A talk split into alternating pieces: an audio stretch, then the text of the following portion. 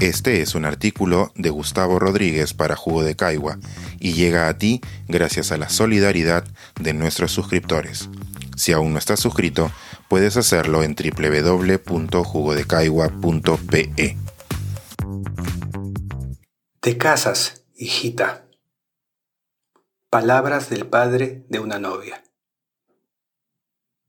Misuchi, hace varios años te escribí una carta cuando cumpliste la mayoría de edad.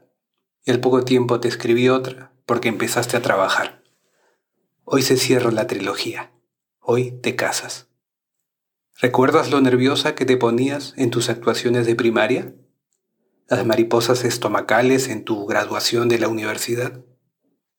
¿Estás más nerviosa hoy? Vives hace ya un buen tiempo con Sebas y en teoría no deberías estarlo. Lo de hoy será, en estricto, la firma de un papel con fotos y videos. Ustedes volverán a su departamento y seguirán su vida de siempre. Y sin embargo, algo habrá cambiado. La diferencia de emoción entre firmar un acuerdo entre las paredes cremas de una notaría y la ceremonia de hoy radica en lo que nos diferencia de la mayoría de especies, la fuerza del ritual social. Una relación concertada a escondidas no tiene el mismo compromiso que una que se expone ante el mundo. Esa firma ante los reflectores y toda la carga simbólica que trae consigo, es decir, todas las expectativas y las proyecciones de redención de quienes seremos testigos.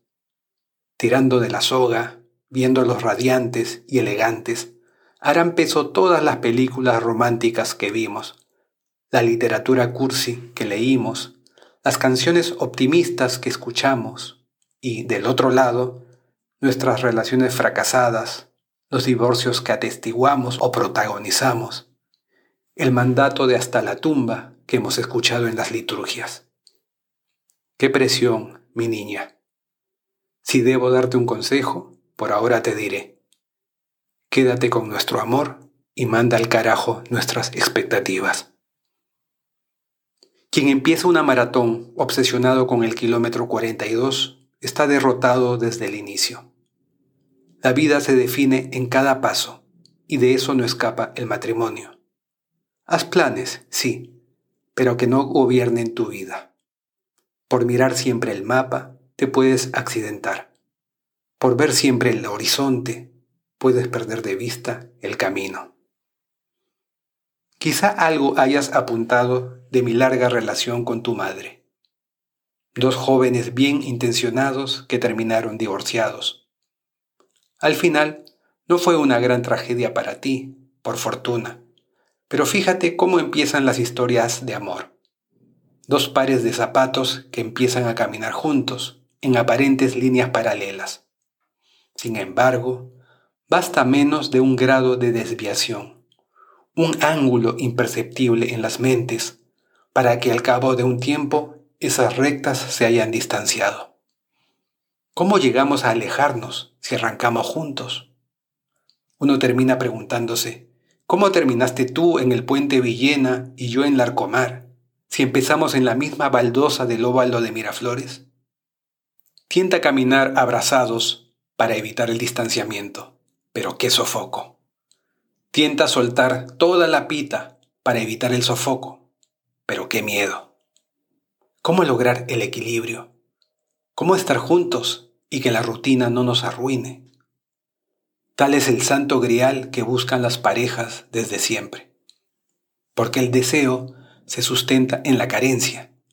Y sin embargo, un exceso de carencia llama al resentimiento.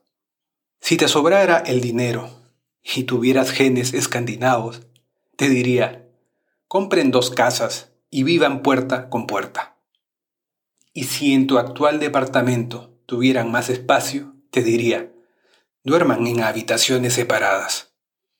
Pero ya que no es posible, solo puedo aconsejarte que creen espacios para cada cual. Esas islas donde uno puede ejercer lo que es sin tener que negociar.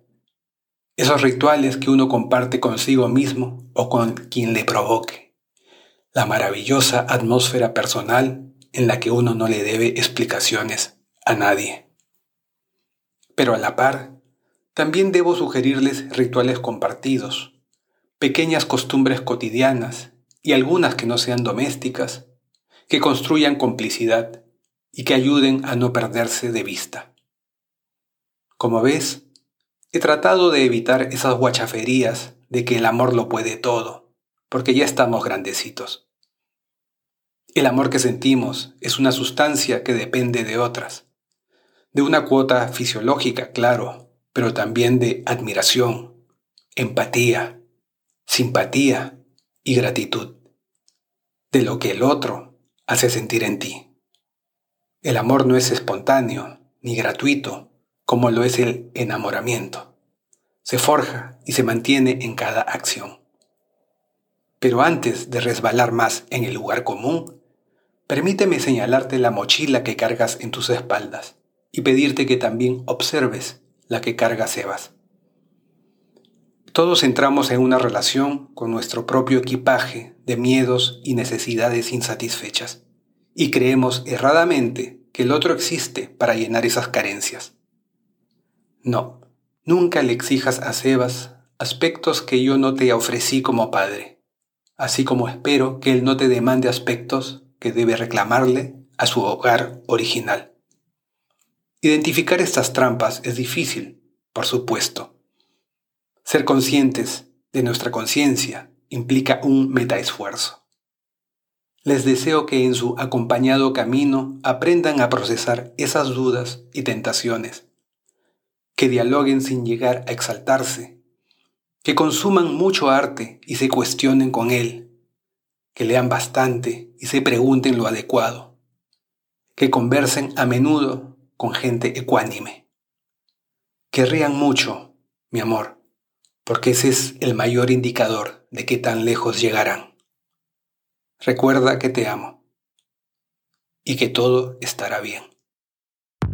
Este es un artículo de Gustavo Rodríguez para Jugo de Caigua y llega a ti gracias a la solidaridad de nuestros suscriptores. Si aún no estás suscrito, puedes hacerlo en www.jugodecaigua.pe.